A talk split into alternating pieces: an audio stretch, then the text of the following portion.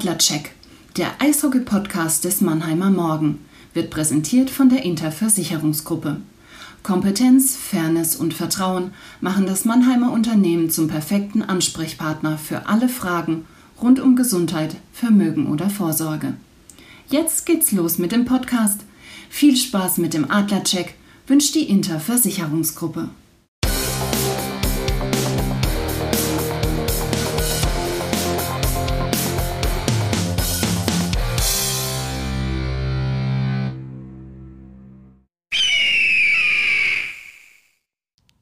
Eröffnungsbully. Los geht das! Moin, moin, liebe Eishockey-Freunde. Es ist wieder soweit. Es ist Eishockey-Zeit. Es sind vier Spiele absolviert. Die Adler äh, haben sich gefangen nach der Auswärtsniederlage zum Saisonauftakt. Äh, es gibt also jede Menge äh, zu berichten im Adlercheck, dem Eishockey-Podcast des Mannheimer Morgen. Und dazu, zu diesem Podcast, sitzt mir endlich mal wieder jemand mit Fleisch und Blut und guter Laune gegenüber, Christian Rotter. Christian, schön dich zu sehen. College, wie geht's? Ja, servus Chaco, vielen Dank. Äh, schön, dass wir mal wieder zusammen einen Podcast aufzeichnen. Ich weiß gar nicht, wann das letzte Mal der Fall war. Ja, ich freue mich drauf, auf die wahrscheinlich nächste halbe Stunde mit dir mal über die Adler, die DL und Eishockey im Allgemeinen zu quatschen. Ja, dann lass uns gar nicht lang zackern, sondern wir gehen gleich in die Vollen. Backcheck unser Rückblick. Ja, es gibt einiges zu berichten, haben wir schon gesagt. Es war jetzt am äh, vergangenen Freitag das erste Saisonheimspiel in der deutschen Eishockeyliga, um ganz genau zu sein, weil die Champions Hockey League gab es ja auch, aber das erste DEL-Heimspiel vor Fans. Im März 2020 war ja dann äh, Schluss damit. Und äh, dieses Heimspiel, das war ein außergewöhnliches, sage ich, ein, ein ja, besonderes trifft es noch nicht mal.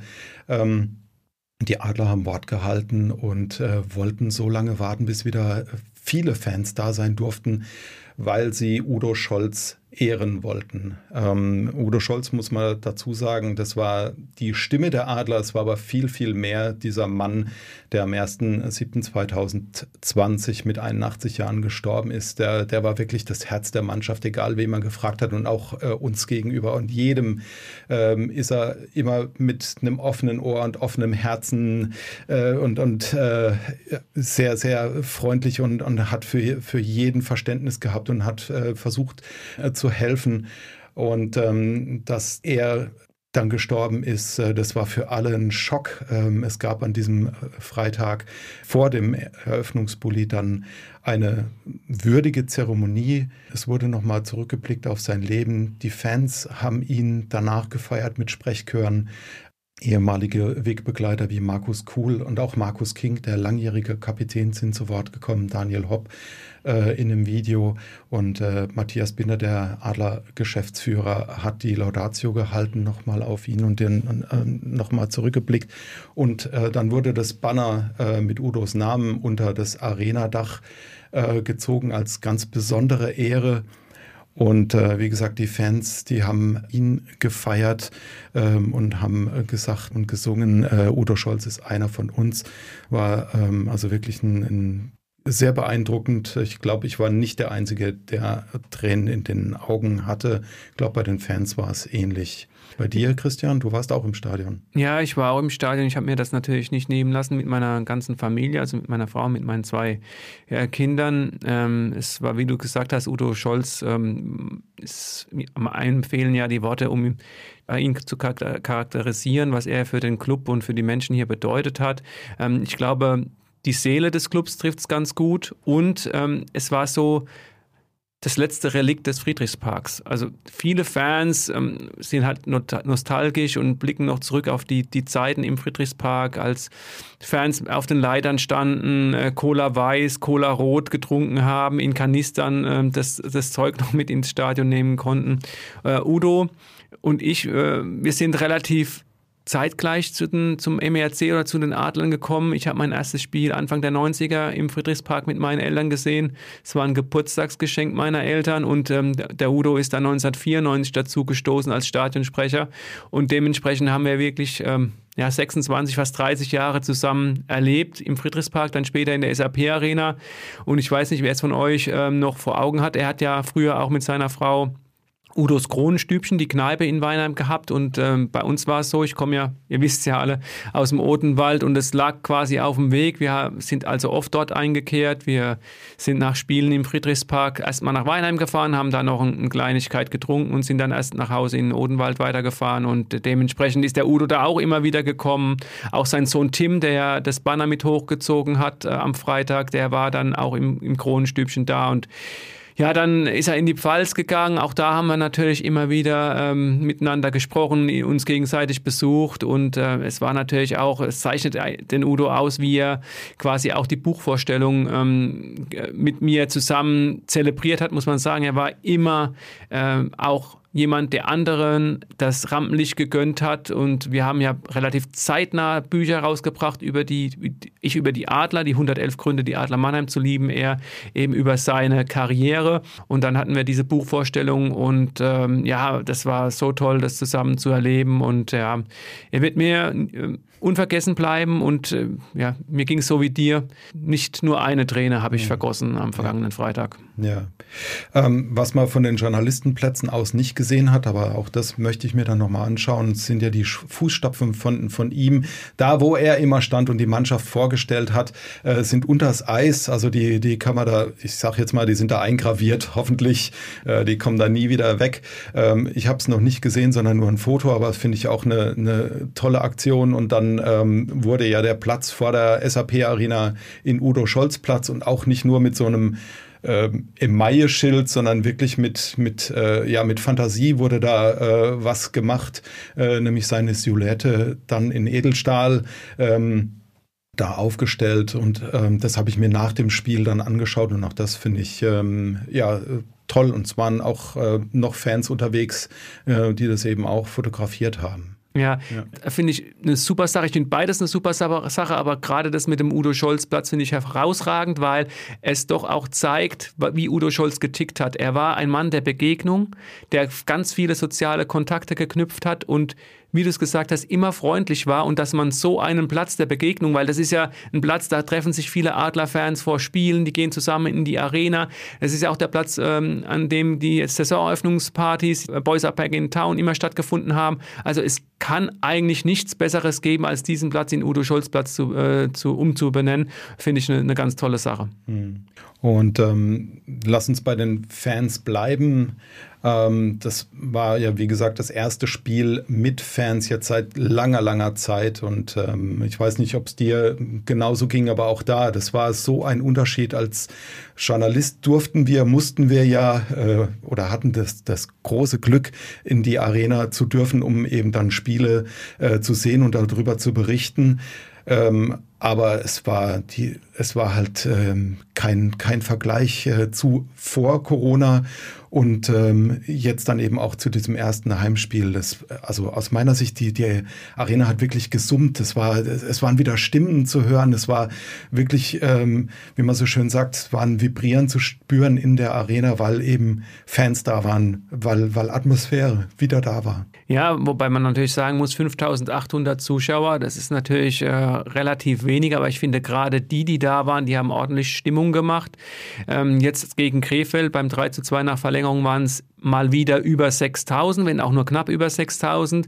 Ich glaube schon, dass du noch diese Zurückhaltung bei vielen Menschen spürst. Die Adler haben ein paar Dauerkarten mehr als diese 6000 verkauft. Also ich bin mal gespannt, wie sich das noch weiterentwickeln wird. Ich bin natürlich ganz, äh, ganz bei dir, dass äh, dieses Fernerlebnis, diese, dieser Rückkehr der Schlachtgesänge und äh, ja, einfach da, diese soziale Kontakte, das hat so gefehlt und das ist natürlich so schön.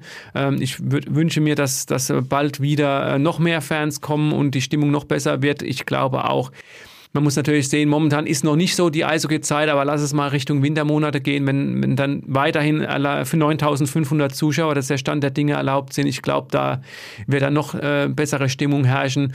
Der Freitag war natürlich außergewöhnlich, so wie du gesagt hast, mit Udo Scholz. Da waren die Fans emotional, da war die Stimmung auch gut. Jetzt gegen Krefeld muss man natürlich auch sagen, das Spiel war so lala, um es mal positiv auszudrücken. Da ist der, der Funke von, vom Eis auf die Tribüne nicht so gut äh, übergesprungen. Wobei im letzten Drittel haben die Fans dann auch gemerkt, sie müssen die Mannschaft pushen. Das haben sie dann auch gemacht. Und ja, unterm Strich muss man sagen, es ist einfach, jetzt ist Eishockey wieder Eishockey. Hm, Eishockey ja. ohne Fans war fast eine andere Sportart, muss ja, man echt sagen. Muss man sagen, genau. Also es war, ich hatte den, den Eindruck, ähm, dass äh, auch gegen Nürnberg dann am Freitag, das war ja ein 3 zu 2, die Adler haben zurückgelegen, ähm, dass da ohne die Fans, ähm, klar, ist müßig zu sagen, wäre, hätte sein können, aber die Fans haben auf jeden Fall gepusht äh, und waren mehr, auch diese, diese äh, 5800, 5900, waren mehr als der eine Mann mehr, ähm, mit dem die Adler ja dann auch werben und sich auch wieder bei den Fans äh, bedanken äh, mit diesem Motto. Ähm, also mit den Fans äh, ähm, waren sie einfach, waren sie besser und haben, haben dann nochmal auch einen, den Kick, äh, so habe ich es zumindest ähm, wahrgenommen, verspürt und auch zum Beispiel äh, Nigel Dawes, der ja getroffen hat gegen Nürnberg, hat auch gesagt, also die Jungs haben uns schon vorgewarnt, ähm, dass es äh, hier laut werden könnte und obwohl die Halle ja nicht ausverkauft war, war es schon so laut, also der hat sich da wirklich drüber gefreut und ist äh, auch gespannt natürlich, wie es dann ist, wenn mal wieder dann 13.600, das ist ja die Maximalkapazität, äh, die aber noch nicht erlaubt ist, wenn die dann erreicht ist, wie dann die Stimmung da platzt. Mhm. Ne? Und um jetzt vielleicht die, die vergangenen Spiele abzurunden, auch meines Erachtens wird äh, der Sieg in Berlin dadurch nochmal äh, aufgewertet, weil natürlich nicht nur in der SAP-Arena wieder Fans zugelassen sind, natürlich auch in Berlin und die haben auch ordentlich Rabatz gemacht. Die Adler haben dort 3 zu 0 gewonnen. Chaco ohne neuen Stammspieler Hättest du, ähm, bist du davon ausgegangen, hättest du damit gerechnet? Und nochmal, wie stark war dann die Leistung unterm Strich, dass die Adler da wirklich einen Dreier aus Berlin mit nach Hause genommen haben? Also nachdem sie sich gegen Nürnberg so schwer getan haben, natürlich die Nürnberger äh, sind, waren jetzt nicht unbedingt, haben nicht unbedingt das Offensivfeuerwerk ab, äh, abgebrannt, aber da haben sich die Adler schwer getan, haben es dann aber gepackt dass äh, die Mannheimer dann in Berlin und da war die Stimmung ja jetzt auch nicht schlecht. Es war ja, also da, da ging es auch hoch her, ja. Also die, die Fans, denen hat man das auch angemerkt, dass die froh sind, da wieder äh, in, die, in die Arena zu können. Dass sie da zweimal in Überzahl getroffen haben und eben äh, für, für Felix Brückmann auch den, den Shutout gesichert haben, muss ich sagen, habe ich so nicht erwartet. Ich habe hätte gedacht, dass es, ähm, dass es viel enger ist. Und man muss ja auch sagen, die, die Berliner hatten ja äh, wirklich gute Chancen und hatten auch ein Chancenplus, ein deutliches. Aber da haben es die Adler wirklich verstanden, ja, alles, alles wegzunehmen, ähm, sich immer noch in Schüsse zu werfen und äh, dann eben die zwei Überzahltore, das war aus meiner Sicht halt dann schon so der, der Game Changer, beziehungsweise halt der Knackpunkt, dass sie da getroffen haben und äh, in Unterzahl selbst eben nichts zugelassen haben. Mhm. Die Eishockey News, das Fachmagazin, hat Felix Brückmann zum Spieler der Woche gewählt den richtigen getroffen, ne? Auf jeden Fall, ja. Ja, weil, also, obwohl ja Felix der Glückliche heißt, also das hatte äh, auch wirklich nichts mit, mit Glück zu tun. Ähm, also auch gegen Nürnberg. Äh, Frank Fischeder hat dann auch gesagt, also ähm, der Felix, der, der hat uns da das Leben schwer gemacht. Ne? Also äh, das hätte anders ausgehen können. Sie haben sich wieder nicht belohnt, die Franken. Er war deswegen auch eben enttäuscht, weil er, weil er äh, erstmals seit in der Saison jetzt äh, gesagt hat, also da war man, da war man wirklich so gut wie auf Augenhöhe. Da hätten wir, also einen Punkt hätten wir mitnehmen müssen und es wäre mehr drin gewesen. Und wie gesagt, gegen Berlin, da waren auch wieder enorm starke Paraden dabei und insofern ist es halt dann auch schön. Es ist halt mehr oder weniger die eine, einzige Auszeichnung, die ein Torhüter dann eben haben kann, wenn der Nuller dann hinten steht. Mhm. Jetzt, ähm, gestern hat sich das fortgesetzt, auch wenn Felix ähm, gegen Krefeld nicht so sehr beschäftigt war wie gegen Berlin, hat auch Pavel Groß ihn nochmal in der Pressekonferenz gelobt, gerade als die Adler auf 1 zu 2 herangekommen waren in der Schlussphase. Hätte ja Krefeld tatsächlich das 3 zu 1 noch schießen können, aber da war Felix Brückmann zur Stelle. Was mir da eben aufgefallen ist, ähm, und auch das hat Pavel dann zumindest ähm, auch konstatiert, diese Konteranfälligkeit, die wir schon in der vergangenen Saison gesehen haben, die wir jetzt auch wieder gesehen haben. Also beide Tore sind ja nach dem gleichen Strickmuster mhm. gefallen. Pass in, äh, in in die Schnittmenge da rein zwischen zwei Verteidigern und dann ist Alex Weiß auf und durch und hat dann Felix Brückmann überwunden. Ist das so noch mit die größte Baustelle, Chaco, die du auch im Adlerspiel siehst momentan? Also das auf jeden Fall. Und das war ja in der vergangenen Saison ähm, phasenweise auch der Fall. Ähm, das andere aus meiner Sicht, jetzt gerade gestern, da habe ich es dann äh, nur, weil ich, äh, weil ich Spätdienst hatte, während du ja im Stadion warst, äh, nur bei äh, Magenta dann gesehen, ähm, dass teilweise aus meiner Sicht zu, zu kompliziert dann vorm Tor auch äh, irgendwie agiert wurde. Also Borna Rendulic hat aus meiner Sicht äh, irgendwie zu viel manchmal gewollt und hat dann, hat dann noch einen Tick bessere Schussposition gedacht, dass er sie finden könnte. Und dann war aber, äh, war eben doch wieder äh, der Bettung dann schon nicht nur angerührt, sondern auch hart dann von den, von den Krefeldern. Ja, dieses ähm, vielleicht ein Ticken zu viel, ein Ticken zu schön spielen wollen, ist aus meiner Sicht noch ein Problem. Aber man darf auch nicht vergessen, und da kannst du äh, mit Sicherheit dann auch nochmal was ja dazu sagen, es fehlen ja nicht nur eins, zwei oder drei Spieler und zum Beispiel eben auch Dennis Endras äh, als kongenialer Partner und wirklich auch äh, ja, weiterer Top-Torhüter äh, der Adler, sondern da fehlen ja ein paar einfach auch. Und deswegen ähm, war Pavel Gross ja dann auch immer wieder äh, gezwungen, ja, die Reihen auch umzustellen, beziehungsweise auch auf sehr junge Leute zu setzen, die aber ihren Job auch ganz gut gemacht haben. Kannst du da noch ein bisschen drauf blicken, wer da fehlt und wie lange auch? Ja, also zu, es sind minus neun. Ähm, wir, wir, hatten ja gehofft, äh, dass, äh, wenn Ilari Melat äh, zurückkehrt, dass wir dann nur noch in Anführungszeichen acht Ausfälle zu beklagen hätten. Allerdings hat sich jetzt ja auch Dennis Reul am Dienstag verletzt bzw. angeschlagen. Ich habe extra nochmal bei Adrian Pareo, dem Adler-Pressesprecher, nachgefragt, was mit Dennis ist. Ähm, und da hat er gesagt, er ist angeschlagen. Bei ihm ist es genauso wie bei Mark Katic, ähm, dass der Einsatz am Freitag gegen die Fishtown Penguins Bremerhaven fraglich ist. Also wahrscheinlich eher die Tendenz zu Nein, aber nicht ganz ausgeschlossen. Und dann haben wir natürlich noch die, äh, die Verletzten, du hast schon angesprochen, Dennis Endras, Ruslan Iskakov und äh, David Wolf. Ähm, die fallen noch definitiv ein paar Wochen aus. Und dann die vier positiv auf Corona äh, getesteten Spieler. Und das ist eben diese Sache, die jetzt ähm, Pavel Groß doch schon das eine oder andere Mal angesprochen hat, dass ähm, gerade jetzt beim Gesundheitsamt äh, in Mannheim, die, das ist nun mal zuständig und das muss sich an die Landesverordnung in Baden-Württemberg halten, dass es eben so ist, dass ähm, die Jungs 14 Tage erstmal äh, in Quarantäne müssen Ganz egal, wie die Symptome sind. Und er sagt eben, die sind, die waren nach drei Tagen symptomfrei, also mussten trotzdem noch elf Tage die Quarantäne absitzen. Ich sage das ganz wertfrei, es ist einfach Fakt. Und danach schloss sich jetzt äh, das abgeschlossene, mittlerweile abgeschlossene Return-to-Play-Protokoll an. Das muss man wissen, es ist von der Liga vorgegeben, wenn es Corona-Fälle gab, dass die Jungs eben ähm, nicht zu früh zu viel wollen, sondern dass immer mal wieder auch gecheckt wird, sind die Jungs, wenn sie belastet werden, fit.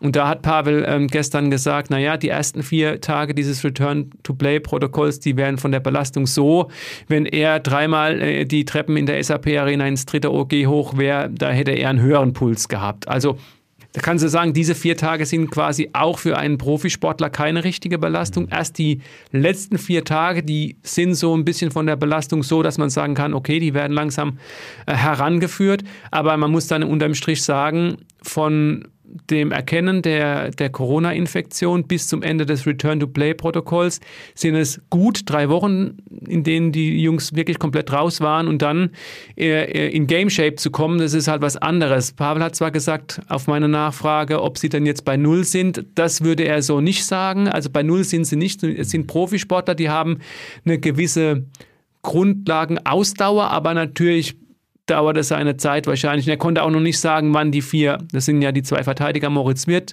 und Jonas Lechtivori und die beiden Stürmer Florian Elias und Markus Eisenschmidt, wann die wieder zurückkehren werden. Und ähm, auf deine äh, Frage mit, mit den Jungen nochmal zurückzukommen.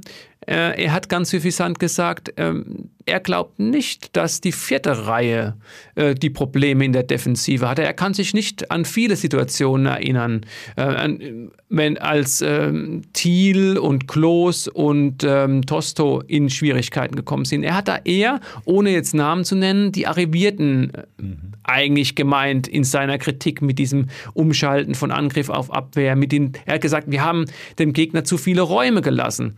Und äh, ja, ich, ich, da bin ich ganz bei ihm da gab es andere in, in der Verteidigung und natürlich auch das, das ganze Defensivverhalten der Stürmer. Vielleicht einen Spezialfall noch, weil du ja auch ähm, das Gesundheitsamt ähm, oder die, die Regelungen in Baden-Württemberg angesprochen hast. Jetzt haben wir hier in, in Mannheim den Spezialfall mit Leon Bergmann gehabt. Also äh, für die Adler zum Glück hat er sich nicht umgemeldet, sondern sein Erstwohnsitz ist Iserlohn geblieben und deswegen war dann das Gesundheitsamt Märkischer Kreis für ihn verantwortlich. Mit welchen Folgen oder mit welchem Ergebnis? Das Ergebnis war eben, auch er wurde äh, positiv auf das Coronavirus getestet, durfte sich aber, und das ist ähm, die nordrhein-westfälische Landesverordnung, sieht das vor oder macht es möglich, wenn du durchgeimpft bist, und das ist Leon mhm. Bergmann, und wenn du symptomfrei bist, das war Leon Bergmann, hast du die Möglichkeit, nach einer fünftägigen Quarantäne dich freitesten zu lassen. Und er hatte tatsächlich dann einen negativen Test und konnte dann wieder in den Trainingsbetrieb zurückkehren und hat jetzt auch gespielt und hat natürlich äh, sowohl in Berlin als auch dann gegen Krefeld das erste Mal einmal Tor geschossen, also gezeigt, wie wertvoll er sein kann äh, für die Mannschaft von Trainer Pavel Groß. Das ist natürlich wieder dieser Flickenteppich in, in Deutschland, dem Föderalismus geschuldet geschuldet. Es ist nicht, manche sagen jetzt Wettbewerbsverzerrung. Also wenn das Gleiche passiert, was in Mannheim eben passiert ist mit den vier Corona-Fällen, wenn das in Nordrhein-Westfalen passiert, die müssen nicht eine 14-tägige Quarantäne befürchten. Wenn sie symptomfrei sind, wenn sie durchgeimpft sind, dann können sie sich nach fünf Tagen freitesten.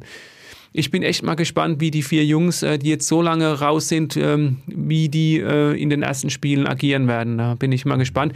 Aber insofern, um die ganzen verletzten Ausfälle ähm, noch abzuschließen, einer ist ja wenigstens wieder zurück, der zumindest die ersten Saisonspiele verpasst hat, weil er eine Woche in Schweden war. Du hast diesen Prozess ein bisschen verfolgt und du warst tatsächlich auch da, als ähm, das passiert ist, was jetzt momentan noch nachverhandelt wird, Jaco. Mhm. Ähm, was kannst du über Thomas Larkin erzählen? Ja, genau. Also ähm, das war für, für Thomas Larkin, der Verteidiger, ähm, musste in, äh, in Gefle vor, vor ein Bezirksgericht. Und zwar, weil er damals im November 2017, muss man sich auch mal vergegenwärtigen, wie lang dann ähm, dieses Verfahren äh, lief, ähm, weil er damals kurz vor Schluss einer Champions Hockey League Partie ähm, einen ich, ich nenne es mal eine, eine äh, verhängnisvolle Kollision hatte mit äh, Daniel Payet, dem Spieler von, von Brünes, äh, von dem äh, Club dort. Um, Payet musste kurz darauf seine Karriere beenden, leidet nach eigener Aussage immer noch äh, unter den Folgen dieses, äh, dieser Kollision, dieses Zusammenstoßes. Ähm, unter anderem äh, sieht er wohl schlecht, hat ähm, eine schwere Gehirnerschütterung davon getragen und welche Spätfolgen sowas hat, ähm, haben wir jetzt ja auch leider im Eishockey bei ein paar äh, Kollegen dann schon gesehen. Wie gesagt, Larkin war jetzt äh, eine Woche in Schweden und durfte auch aussagen und ähm, nach eigener Aussage hat ihn das wirklich auch befreit, weil er seine Sicht der Dinge mal schildern konnte und hat eben nochmal klargestellt, dass das kein absichtliches Foul von ihm war. Wie gesagt, Partie war gelaufen, Adler hatten verloren, waren damit auch aus der, aus der Champions Hockey League ausgeschieden. Es waren noch ein paar Sekunden zu spielen. Und ähm, also ich bin da bei ihm. Ich war damals vor Ort, einer von wenigen Journalisten, die das Spiel da verfolgt haben und ähm, kann mich da an die Szene noch gut erinnern, obwohl es natürlich eben äh, im Stress war, diesen, diesen Text über das Spiel dann fertig zu machen für die Zeitung. Aber nichtsdestotrotz, also die, die Szene habe ich eben vor Augen und ähm, das war einfach eine Verkettung von unglücklichen Umständen, würde ich sagen. Äh, bleib auch dabei. Jetzt muss man warten, wann dieses Urteil äh, gesprochen wird. Ich hoffe darauf, dass ja sag's mal, dass es ein faires, ein fairer Richterspruch ist, weil Thomas auch dann nach dem, äh, nach seiner Zeugenaussage dann eben auch äh, gesagt hat, äh, dass ihn das enorm belastet hat, dieses ganze Verfahren, dass er auch Morddrohungen erhalten hat und auch Morddrohungen gegen Familienmitglieder von ihm ausgesprochen worden sind. Und ähm, also es hätte sowieso keiner mit ihm tauschen wollen, aber dass dann, äh, dass es dann wirklich auch noch Menschen gibt, die da dann nochmal sich anmaßen, äh, jemanden dann zu beleidigen und äh, so anzugehen und auch zu bedrohen, das, das geht halt überhaupt nicht. Also insofern, ja, hoffe ich, dass da ein, ein Schlussstrich gezogen wird, der dann ähm, ja für, für alle Seiten äh, den, den, den Endpunkt markiert.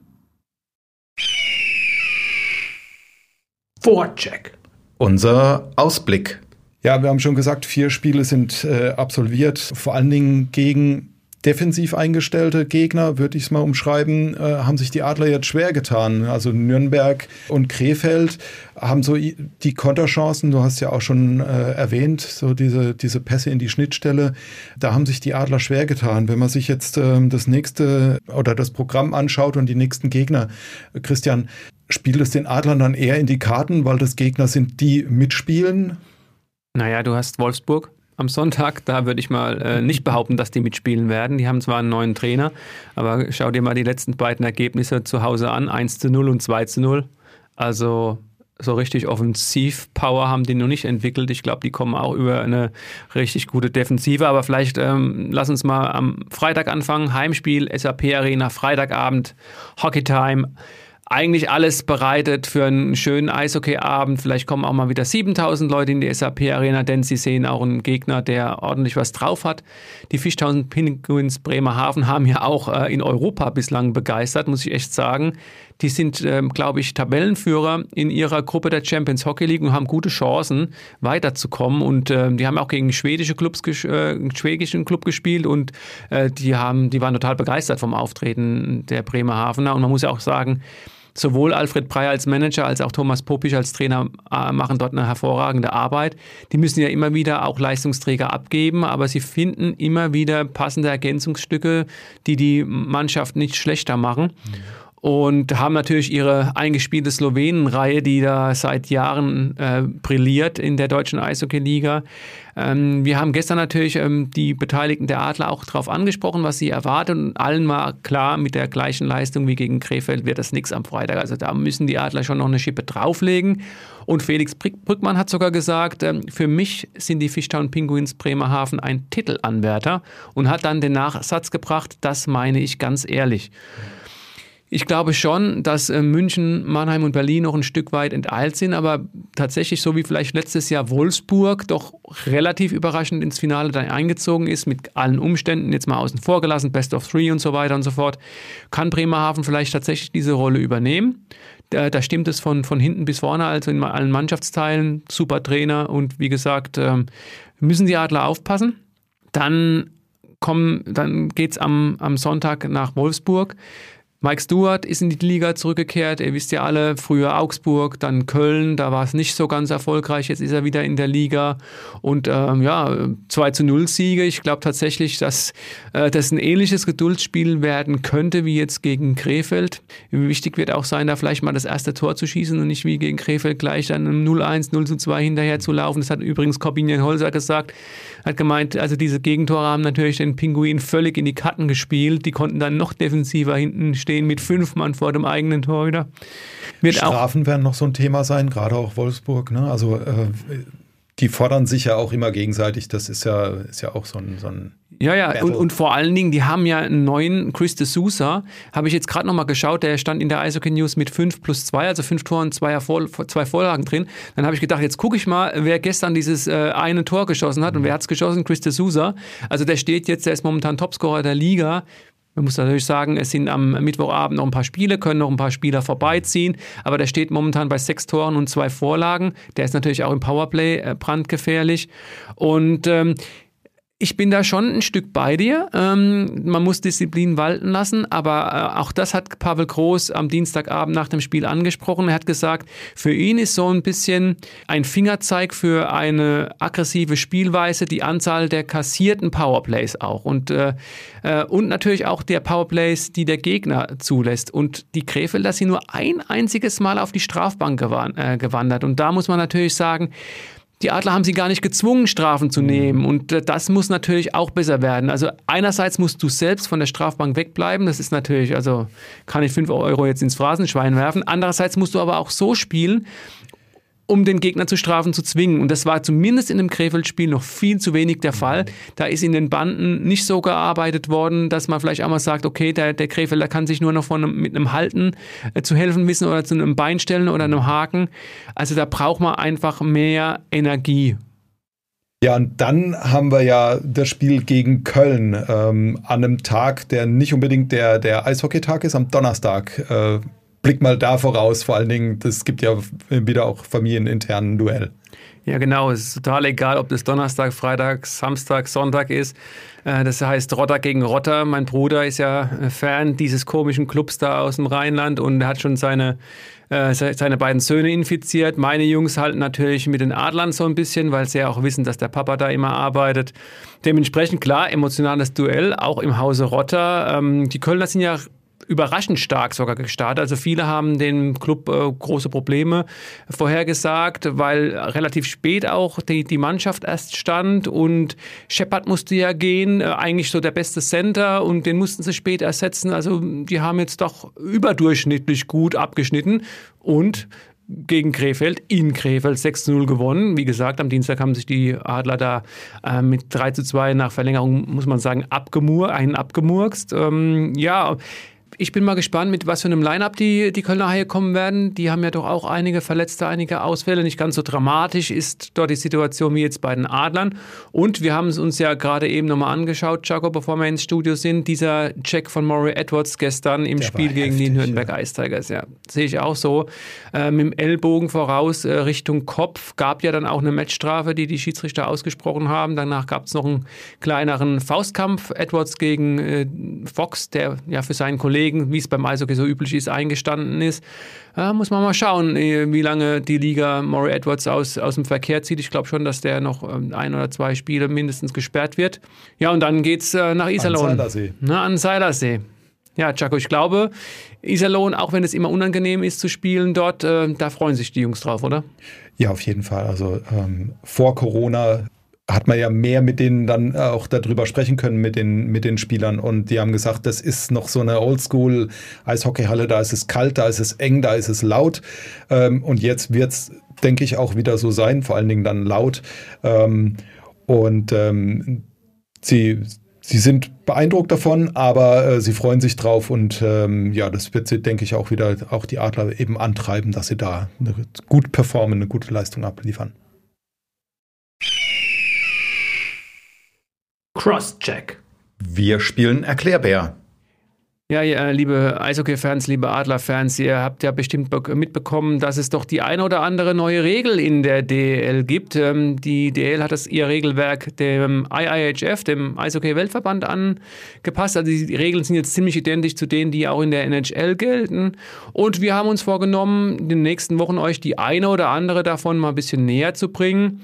Wenn ihr in der SAP Arena seid oder euch die Spiele am TV ähm, anschaut, ist euch wahrscheinlich ähm, dieses Trapez hinter den Toren ähm, ins Auge gefallen. Da gibt es ja jetzt so diese roten Striche, die beeinflussen das Torhüterspiel. Ähm, und ich habe Felix Brückmann, den Adler-Goalie, im Training gefragt, was das für ihn konkret bedeutet. So, Felix, neue, Re neue Saison, neue Regeln. Ähm, das Trapez für euch Torhüter ähm, ist eingezeichnet hinter eurem Kasten. Äh, kannst du die Regeln mal kurz erklären und was verändert sich für dein Torwartspiel damit? Ja, genau. Also hinterm Tor, hinter der Torlinie, besser gesagt, befindet sich ab dieser Saison ein eingezeichnetes Trapez. Und das ist quasi für mich eingezeichnete, der eingezeichnete Bereich, wo ich den Puck spielen darf. Also in dem Bereich darf ich spielen, in den Ecken unterhalb der Torlinie darf ich nicht mehr spielen. Sobald ich dort den Puck berühre, sind es zwei Minuten äh, Zeitstrafe und wir müssen in Unterzahl spielen. Deswegen sollte ich das natürlich vermeiden, in den Ecken die, die Scheibe zu spielen. Und das bedeutet für mich als Torwart, wenn ich die Scheibe in dem Bereich spielen will, muss ich sie quasi vor der Torlinie spielen. Also wenn ich die Mannschaft dahingehend unterstützen will, muss ich noch schneller in, der, in, in, in dem Bereich sein, um nicht hinter der Torlinie die Scheibe spielen zu müssen. Deswegen, es ändert sich schon ein bisschen was. Ähm, man muss entweder einfach wegbleiben oder schneller sein. Und glaubst du, das Spiel an sich wird sich ein kleines bisschen verändern? Ja, ich habe das auch in der Vorbereitung ein bisschen gemerkt. Es gibt ein, zwei Mannschaften, die haben sich das schon ein bisschen zunutze gemacht, indem sie die, die Scheiben in den Bereich soft oder weich reingespielt haben, sodass der Torwart nicht dahin gehen kann. Das heißt, die Verteidiger müssen dann vom Rückwärtslauf auf Vorwärts drehen, in die Ecke, haben einen Vorchecker an sich. Ich denke auch, dass für die Verteidiger da sich ein bisschen was ändern wird. Man kann den Bereich für sich nutzen aber es ist jetzt nicht so, dass sich das Eishockey-Spiel deswegen komplett neu verändert hat. Felix, vielen Dank. Gerne. okay, merci. Ja, danke dir. Offside. Unser Blick über den Tellerrand. Christian, NHL geht wieder los. Nicht nur für dich, für viele andere ist es natürlich dann auch wirklich dieser, dieser Blick da nach, nach Übersee. Lass uns uns auf die Adlerjungs oder die Ad, äh, Jungs mit Adlerstallgeruch äh, konzentrieren. Du hast gestern mit Tim Stützle sprechen können, äh, auch nach Vermittlung von, von Ex- Adlerkapitänen sogar. Kannst du ein bisschen äh, aus dem Nähkästchen schon mal plaudern, bevor dann das große Interview natürlich im Mannheimer Morgen kommt? Ja, zunächst mal, wie du es angesprochen hast, vielen Dank, Kinky. Markus Kink, der langjährige Adlerkapitän, hat ein bisschen mitbekommen, dass ich äh, seit Wochen dran bin, äh, mit Tim Stützel zu sprechen. Er war ja in Mannheim, hat hier in der SAP-Arena auch mit den Jungs, also nicht mit der Mannschaft, aber mit Marc Michaelis und Moritz Seider nach den Einheiten der, der Adler trainiert.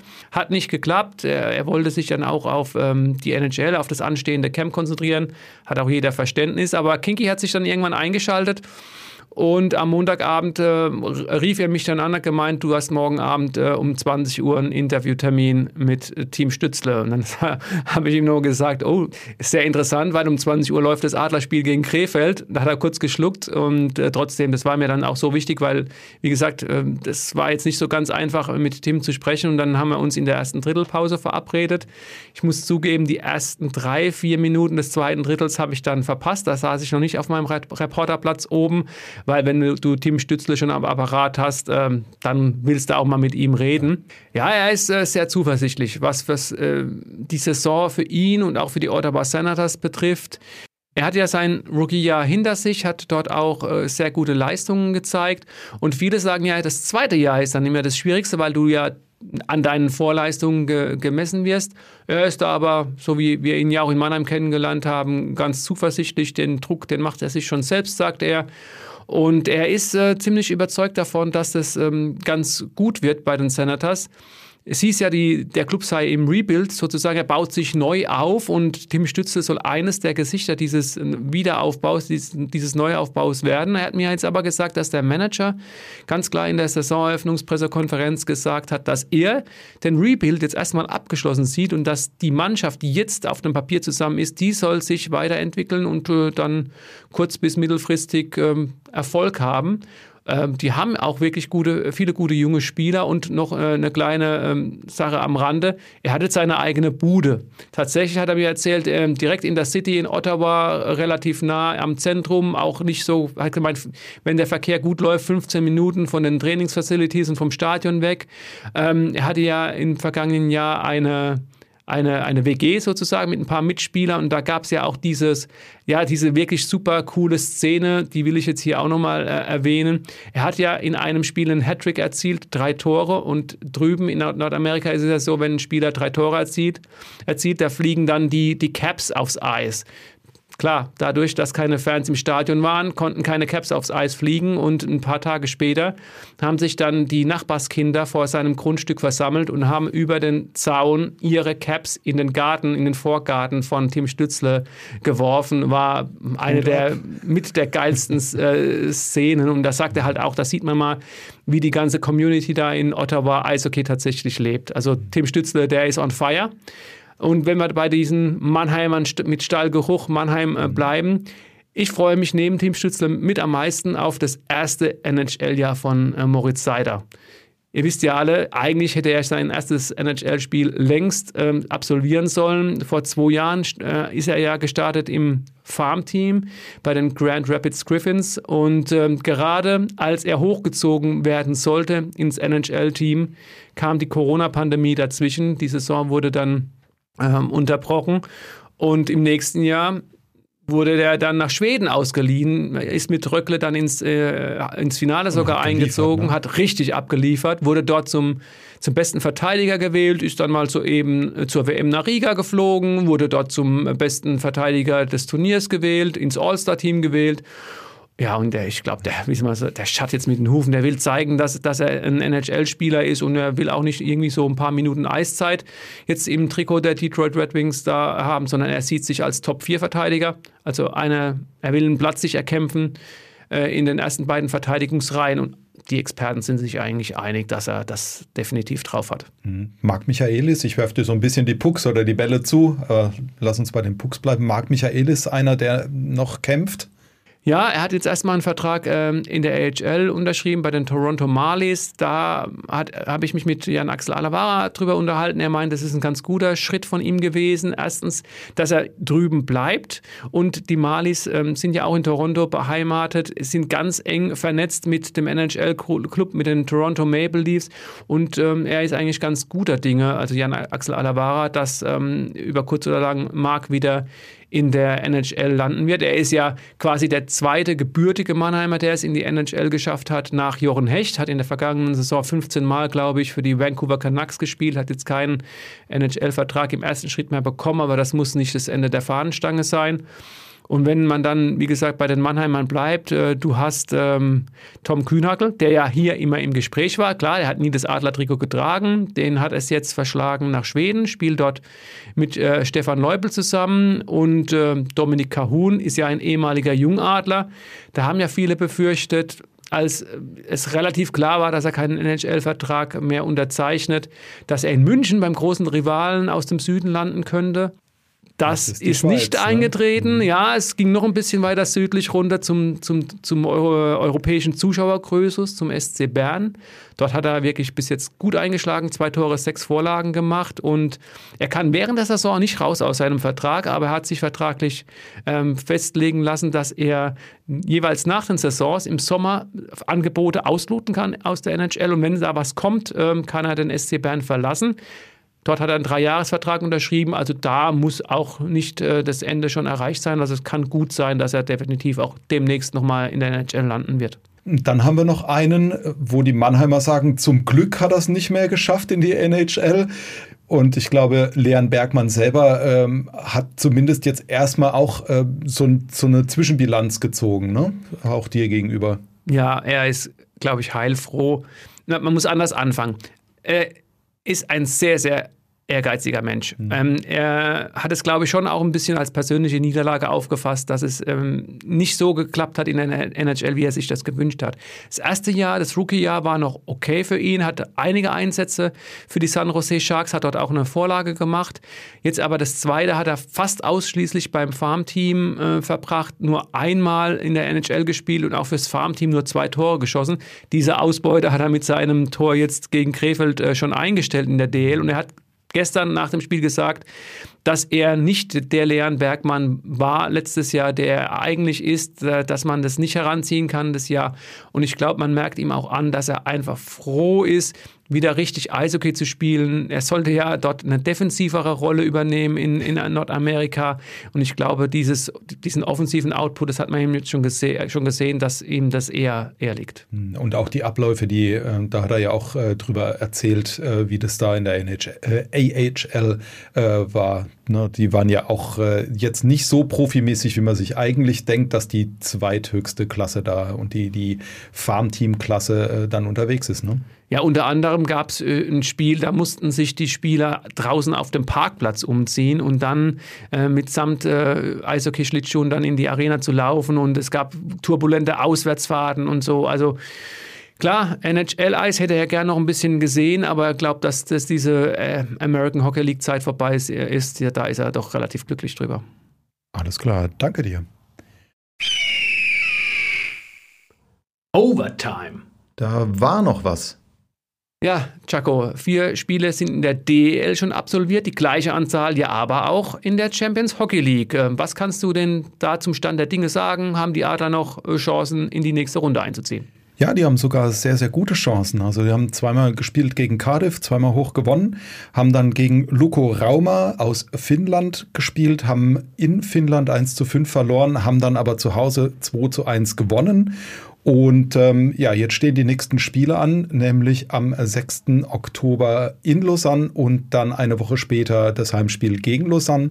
Und aus den beiden Spielen brauchen sie zwei Punkte um dann in die nächste Runde einzuziehen. Und ähm, das wäre dann das 16. Finale. Und insofern, äh, ja, die Chancen stehen gut. Und äh, Pavel Groß hat ja auch immer wieder äh, klar gemacht, dass die Champions Hockey League beileibe nicht irgendwie so ein, so ein Pille-Palle-Wettbewerb ist, den man äh, die ersten Spiele so als Saisonvorbereitung irgendwie mitnimmt, sondern die Saison der Adler geht mit den Champions Hockey League Spielen los. Und ähm, wer Pavel kennt, der weiß, er ist ehrgeizig und er will in jedem Wettbewerb äh, in dem er mit der Mannschaft steht, will er ganz, ganz weit kommen. Ja, noch eine Sache. Äh, Patrick Hager, der wurde ja gefragt, was so noch sein ähm, ähm Ziel in seinem Eishockeyspielerleben ist. Ähm, ihr wisst ja, Patrick Hager, Spieler des EHC Red Bull München, er hat gesagt, er will nochmal die Champions League gewinnen. Äh, die Münchner waren ja nah dran, äh, sind im Finale erst raus und das ist so tatsächlich, das, das, sieht man mal, was der Stellenwert dieser Liga jetzt ausmacht, wie, wie sich diese Liga, diese europäische Liga entwickelt hat. Absolut, ja. Also das ist eben nicht mehr dieses Vorbereitungsturnier, sondern das sind ja die, die höchstklassigen Mannschaften, das sind die Meister, Pokalsieger, äh, das geht dann noch nach irgendwelchen Koeffizienten, da sieht man ja auch, ähm, die Schweden sind stark vertreten, die Finnen, das sind, das sind wirklich Top-Mannschaften, die Schweizer, wie gesagt, nicht zu vergessen, das ist ja auch kein, kein Fallobst, äh, die, die, äh, gegen die gewinnt man auch nicht im Vorbeigehen, aber das sind natürlich eben auch so Herausforderungen, die man ansonsten an, eigentlich nicht in, im normalen äh, Betrieb hat. Und das ist auch äh, eben mal anderes Eishockey. Das hat Pavel auch gesagt. Ähm, man sieht eben auch äh, andere Eishockey-Ausprägungen, äh, auch dann eben eher äh, tschechisch, osteuropäisch und dann eben äh, das skandinavische. Und auch daran wächst eben eine Mannschaft, vor allen Dingen, wenn sie dann gewinnt und weit kommt. Ja, liebe Eishockey-Freunde, ähm, mir hat es sehr, sehr viel Spaß gemacht, hier mit dem Christian ähm, am Mikrofon ähm, ja, uns ein, ein äh, munteren, einen, einen freundschaftlichen äh, Schlagabtausch zu liefern. Ich hoffe, euch hat es auch Spaß gemacht. Wenn ja, dann bleibt uns bitte treu. Ähm, ihr könnt äh, uns hören bei Spotify, Apple Podcast oder Deezer. Ihr könnt uns abonnieren, natürlich auch dort oder auch unter mannheimer-morgen.de slash podcast. Ihr könnt uns äh, Feedback geben unter podcast.marmo.de und würden wir uns auch äh, sehr drüber freuen. Und äh, wer noch nicht äh, Podcast des Mann am Morgen im Sportbereich genug äh, hat, der, äh, dem ist äh, der Podcast äh, des Buwegebabbel ans Herz gelegt. Thorsten Hof und Alex Müller kümmern sich um den SV Waldhof Mannheim. Auch da lohnt sich das Reinhören, logischerweise. Aber dann in zwei Wochen wieder bei uns auf jeden Fall, gell? okay. Ich sage ganz, ganz lieben Dank. Ähm, passt auf euch auf, bleibt gesund, bleibt ein Eishockey und den Adlern treu und wir hören uns und sehen uns hoffentlich dann auch bald mal wieder in der Arena. Ciao, ciao. Ciao und äh, vielen Dank und wie immer von mir gibt es ein Halt euch munter.